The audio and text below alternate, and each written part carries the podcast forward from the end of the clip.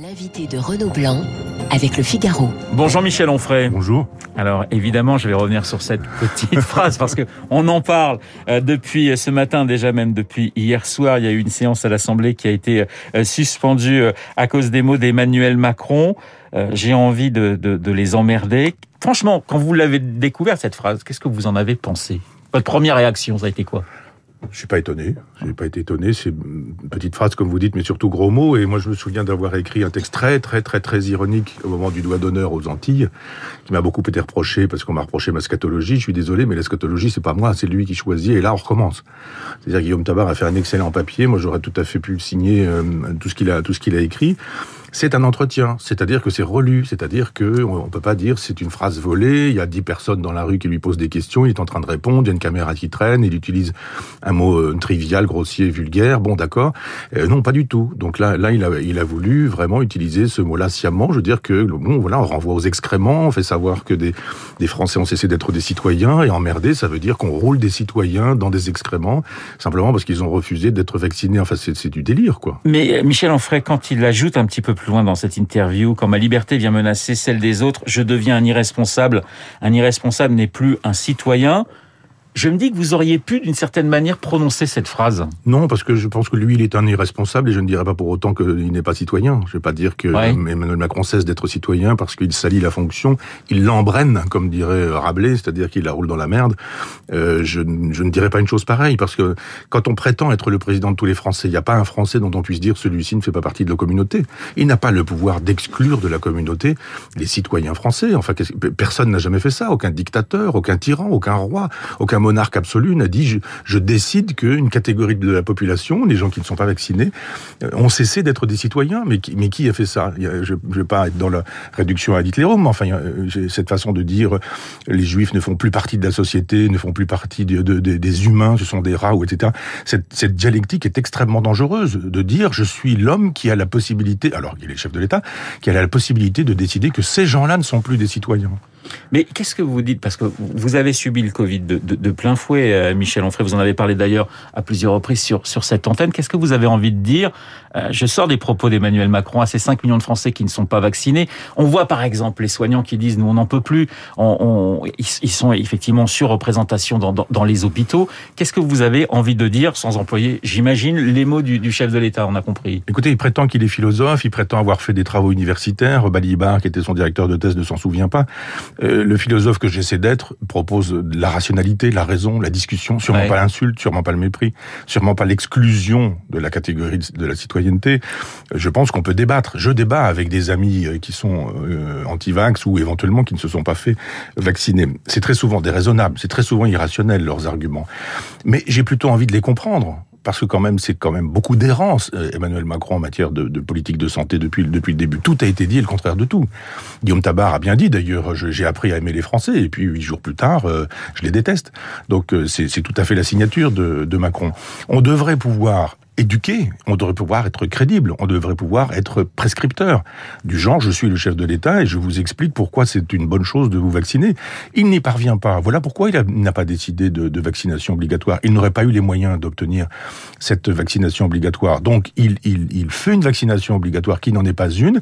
Et puis, il y a des gens qui résistent. Et à ces gens qui résistent, il dit, bon, finalement, vous, vous me faites, euh, etc. Quoi. Cela étant, personne, Michel Onfray, n'arrive à convaincre euh, les antivax de se vacciner. Je veux dire, tous les médecins que j'ai reçus, tous les gens qui, qui, ont essayé d'expliquer euh, froidement les choses ou calmement les choses, ça n'a pas énormément d'effet. Je suis pour le vaccin, mais je comprends ceux qui sont contre les vaccins. On leur a tout dit et le contraire de tout. Ouais.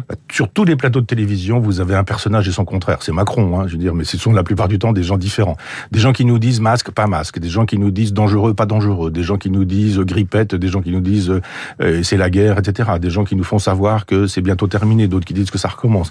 Des gens qui nous disent mais il va falloir s'en prendre pour. Mais on a ans, quand même le droit. Alors déjà, je veux dire, on découvre au fur et à mesure de douter, de douter et, et, on a pu se tromper. Je, je sais que par exemple, oui. vous aviez été assez sensible aux, aux thèses du professeur Raoult à une certaine oui. époque, oui. bon, qui s'est qui s'est planté. Euh, donc on a, je sais que quand on est en exercice, on a moins le droit de se tromper que quand on n'est pas en exercice. Mais c'est vrai que c'était quand même quelque chose. C'est toujours quelque chose de compliqué d'anticiper sur sur cette question du virus. Oui, ben, je veux dire que Emmanuel Macron est allé voir le professeur Raoult aussi. Le professeur Raoult tout au départ, il est voilà quelqu'un dont on dit qu'il était nobelisable sur le terrain de l'infection et qui nous dit euh, cette maladie, je la connais très bien, je travaille là-dessus depuis très longtemps, donc c'est une variation et moi je propose l'hydroxychloroquine et ça soigne. J'ai pas de raison de ne pas croire ce monsieur a priori. Donc euh, il me téléphone, on se parle, on a une longue conversation, enfin il fait un long monologue je dirais, mais d'épistémologie, on discute d'épistémologie, de science et je fais un texte en disant il y a, il y a, il y a, vraiment un, un, poids lourd intellectuel de l'épistémologie. Je vais pas rentrer dans le détail, mais on a parlé de Feyerabend, on a parlé de Kant, on a parlé de Hegel, on a parlé de de, de, de, qui encore, enfin peu importe. Mais euh, je me dis voilà un de, de Homer beaucoup. Il m'a dit qu'il avait lu sept fois l'Iliade. On a parlé de l'Iliade aussi. Et, je me dis bon voilà un personnage qui pense sa discipline. Et moi il n'y a pas de raison que je mette en cause ce monsieur. Quand je vais voir mon médecin, je ne doute pas de mon médecin quand il me dit il faut faire ceci, il faut faire cela. Donc je n'ai pas douté de lui. Je l'ai fait savoir. Et puis à un moment donné, j'ai fait savoir que bon il, il, résistait au réel et que ça c'est un peu problématique. Il faut savoir de temps en temps quand on est un grand homme, on doit pouvoir dire qu'on s'est trompé, qu'on a dit à un, moment donné euh, des choses euh, qui étaient probablement vraies, mais ou, ou qui auraient pu s'avérer vraies et, et, qui ont cessé de l'être parce que effectivement c'est une maladie euh, qui, qui bouge. Enfin, en non, deux j'ai insisté hein. sur ce point-là pour montrer la complexité effectivement du, du virus. Qu'est-ce que Comment vous, vous, pourriez définir le, climat actuel dans lequel nous, nous, vivons, qui est assez qui est assez compliqué? On est à 100 jours d'une présidentielle. On a un virus qui fait à peu près 250 000 contaminations par jour. On nous dit qu'il est moins fort que que, que Delta, ce qui fait qu'on a des, j'allais dire presque des infos un peu contradictoires. On joue un peu sur la peur, et puis on a une part d'optimisme. Comment qualifier ce, ce, climat actuel, Michel Onfray? De déliquescence généralisée. J'ai un ami médecin qui m'a dit dès le départ de de, de, de l'Omicron que il, il était pas dangereux. Il, est, il, était plus contaminant, mais pas dangereux, mais qu'on ne le disait pas euh, parce qu'on voulait éviter que, que les gens s'en absolument. Et puis, euh, on a dit exactement le contraire. On a dit, oh là là, attention, tsunami, danger. Euh. et puis aujourd'hui, on dit exactement le contraire. Donc les anti-vax, je les comprends quand, quand ils disent, mais attendez, on, nous a tout dit le contraire de tout. Nous, on n'y croit pas. Nous, on doute. C'est un autre ami qui, lui, est docteur en, biologie moléculaire et qui me, qui pas du tout anti-science, hein, et qui, bon, je me suis fait vacciner avec ma troisième dose et ça n'a pas été terrible. Pendant 24 heures, ça n'a vraiment pas été terrible. Et pas, je suis pas sorti de mon lit. Et il m'a dit, ben, moi aussi, j'ai eu le même problème. Et dans mon laboratoire, il y a une vingtaine de personnes il me dit tout la plupart des gens qui se sont fait vacciner ont eu ce genre d'effet secondaire. Et il dit ça n'est pas normal. Il, me dit, il ne me dit que ça.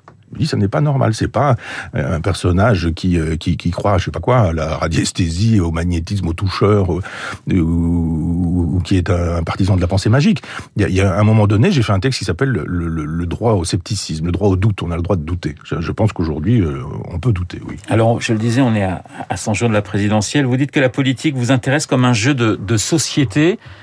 Euh, moi, j'ai l'impression que vous êtes, euh, vous êtes à ce point désabusé, Michel Onfray, par, par la politique française, par la présidentielle, qui est un, un, moment important quand même de la vie démocratique d'un pays. Non, c'est un moment important pour les journalistes qui, euh, pendant trois ans, deux ans, un an, euh, six mois, etc. Merci pour ma profession. Non, non, non, mais je... Bah, je, vous n'auriez ni le Covid ni, ni, ni les présidentielles. De, de quoi parleriez-vous ah bah, vraiment On parlera d'autres sujets avec vous, Michel ben, Onfray. Oui, mais le, les, suicides, les suicides des paysans, les suicides des, des gens qui travaillent aux eaux et forêts, les suicides des, des ouvriers des prolétaires, des petits, des sans de la misère française ou ce genre de choses. On n'en parle pas beaucoup. Mais quel doit être le, rôle d'un intellectuel pendant une, pendant une campagne présidentielle? Est-ce que vous pensez que vous avez un, rôle à jouer Les intellectuels au sens, au sens large, est-ce que vous devez poser des questions? Est-ce que vous devez euh, commencer à, avoir des débats avec d'autres personnes? Est-ce que c'est c'est une période un peu particulière, une présidentielle pour, pour un intellectuel? Les débats, on a, hier soir avec euh, mon ami Stéphane Simon et Front Populaire, on, a, on a fait un débat avec Georgi Kousmanovic qui est candidat de la gauche souveraine, souverainiste dont personne ne parle, mais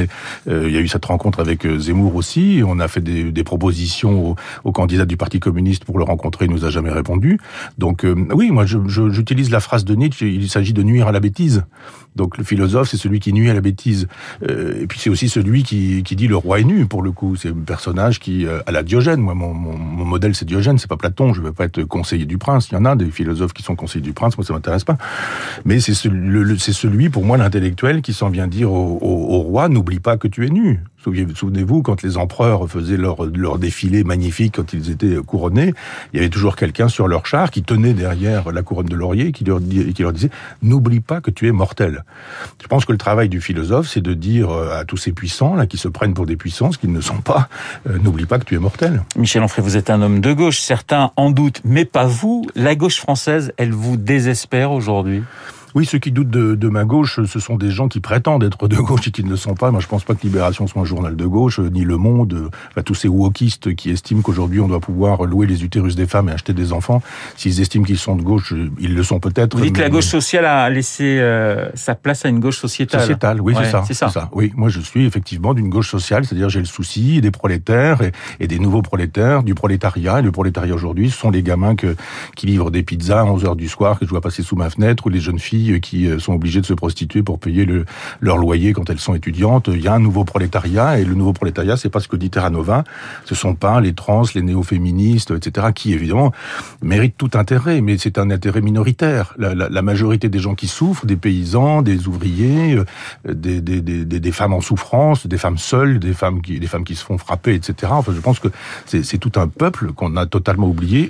Et, moi, je suis de la de la gauche Cosette, si vous voulez. Et vous souvenez-vous de l'histoire de Fantine Fantine, elle est obligée de couper ses cheveux et d'arracher ses deux dents euh, pour pour pouvoir survivre. ben, euh, Victor Hugo prend position en faveur de de, de, de Fantine. Mais aujourd'hui, la gauche, elle estime qu'il faut vendre ses cheveux, qu'il faut vendre ses dents et vendre ses ovules et vendre son sperme et, et louer des utérus. Mais je trouve que c'est quand même une inversion de valeur assez terrible. Il n'y a aucun candidat à gauche qui vous intéresse. On parle maintenant de, de Christiane Taubira. Ça sera une parmi d'autres pour vous. Il n'y a personne qui qui peut vous intéresser. Je ne vous demande pas pour qui vous allez voter, mais, mais qui, qui voilà, il dit tiens, il y a des trucs qui sont intéressants chez, chez tel ou tel candidat. Bah sûrement pas chez Christiane Taubira, qui a défendu Balladur, Bernard Tapie, euh, non, je, qui, qui estime que on doit choisir dans les traites négrières les bonnes et les pas bonnes. Les mauvaises traites négrières sont faites par les blancs, les bonnes traites négrières sont faites par les arabo-musulmans.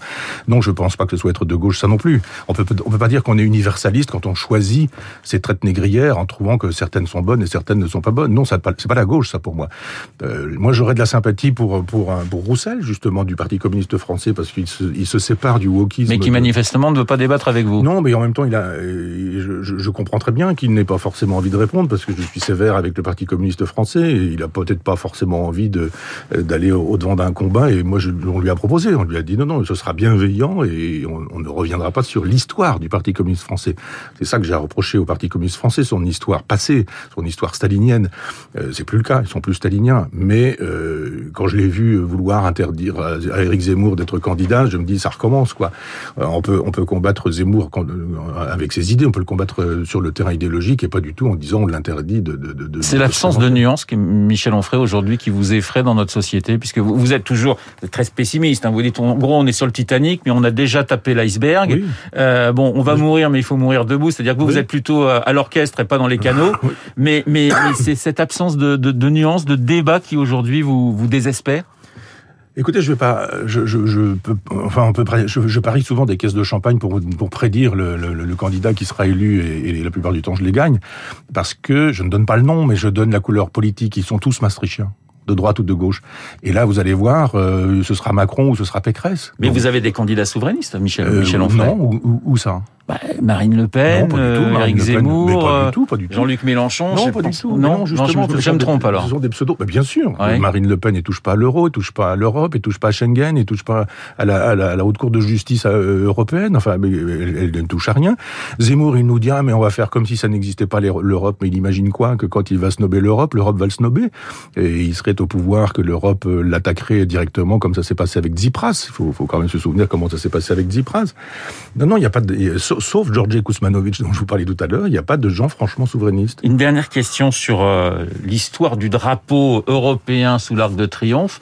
Vous avez été, euh, vous avez été choqué? Bah oui, bien sûr. Je veux dire que le... En tant que souverainiste? Oui, non, mais en, même temps, je, le, ces gens qui sont euh, qui sont enterrés là, enfin, je veux dire, le soldat inconnu, il s'est pas battu pour l'Europe, il s'est battu contre des Européens. S'il faut vraiment, il s'est battu contre des Allemands. Non, et c'était pas du tout pour faire l'Europe de Jean Monnet que les gens se sont battus. Même chose avec Napoléon. Napoléon, je suis pas napoléonien, moi. J'ai vu que Zemmour avait fait ses vœux avec le buste de Napoléon derrière lui, ce qui me sidère quand même un peu. Mais je suis pas, je suis pas un, un amateur ni de Bonaparte ni de Napoléon. On ne peut les, pas, campagnes... pardonnez-moi de vous couper, Michel Onfray, on ne peut pas aimer l'Europe et aimer la France? Mais si on peut. Euh, euh, ça dépend, de, ça dépend de l'Europe. Mais on peut pas dire comme Macron, mais il y a que Macron qui peut dire ce genre de choses, qu'on peut être euh, défendre la souveraineté de l'Europe et défendre la souveraineté de la France. C'est soit l'un, soit l'autre. C'est soit l'une, soit l'autre. Si c'est la souveraineté euh, française, c'est pas la souveraineté de l'Europe. Si c'est la souveraineté de l'Europe, c'est pas la souveraineté française. La vassalisation de la France, elle se fait par l'Europe.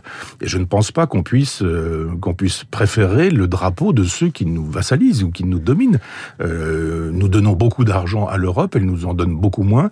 Je ne vois pas l'intérêt qu'il y a quand nos caisses sont presque vides de, de, les vider plus encore pour des pays qui ne sont pas les pays de la France. On a assez de misère ou de souffrance. Alors je sais que Luc Ferry ne pense pas du tout comme vous et j'ai très envie, on a très envie d'organiser ce débat. Vous êtes d'accord lui aussi. Il faut juste qu'on trouve une date. Oui, et je vous promets qu'on parlera ensemble de l'Europe, qu'on parlera culture oui, et qu'on parlera de, de, la présidentielle très prochainement. Mais avec Luc, on peut aussi parler transhumanisme, on peut parler art contemporain euh, et, et les débats sont toujours euh, courtois et argumentés. Voilà, on commencera à 6h30, on fermera à 9h avec Luc Ferry et non, Michel Onfray.